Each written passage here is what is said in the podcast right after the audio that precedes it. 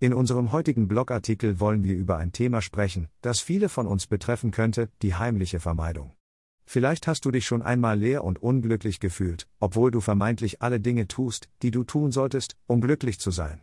Vielleicht fühlst du dich verloren und einsam, und alles in deinem Leben scheint oberflächlich zu sein. Psychologen haben schon lange die Bedeutung enger und positiver Beziehungen in unserem Leben sowie die Ausübung erfüllender Tätigkeiten betont. Auch Hobbys, für die wir uns begeistern, sollten uns glücklich machen. Aber was ist, wenn wir trotz all dem immer noch nicht glücklich sind? Ein Grund dafür könnte sein, dass du heimlich dem Leben ausweichst. Was ist damit gemeint? Die heimliche Vermeidung ist eine schwer fassbare und tief verwurzelte Form der Vermeidung, die bei Menschen mit belastenden Kindheitserfahrungen häufig vorkommt.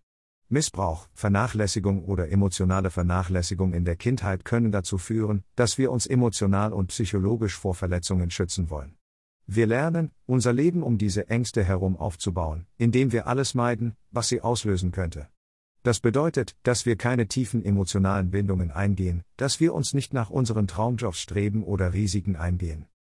Die heimliche Vermeidung gibt uns vorübergehende Erleichterung von Angst, Scham und unangenehmen Gefühlen, die wir seit unserer Kindheitstrauma mit uns tragen. Aber sie ist eine ungesunde Bewältigungsstrategie mit schädlichen und unbeabsichtigten Folgen. Beispiele für heimliche Vermeidung sind ständige Müdigkeit, aber keine gesünderen Entscheidungen treffen können, wie früher ins Bett zu gehen oder regelmäßig Sport zu treiben.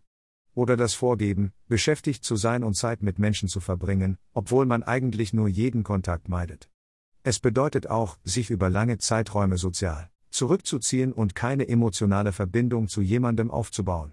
Und es kann bedeuten, ungesunde Fluchtwege vor unangenehmen Gefühlen zu finden, wie den Konsum von Substanzen oder exzessives Feiern. Um die heimliche Vermeidung zu überwinden, müssen wir anfangen, bewusste Entscheidungen zu treffen und mutiger zu leben. Wir sollten uns unserer Vermeidungsmuster bewusst werden und bewusst etwas anderes tun. Eine andere Möglichkeit ist es, aktiv mit den Problemen umzugehen und sie direkt anzugehen, anstatt vor ihnen wegzulaufen.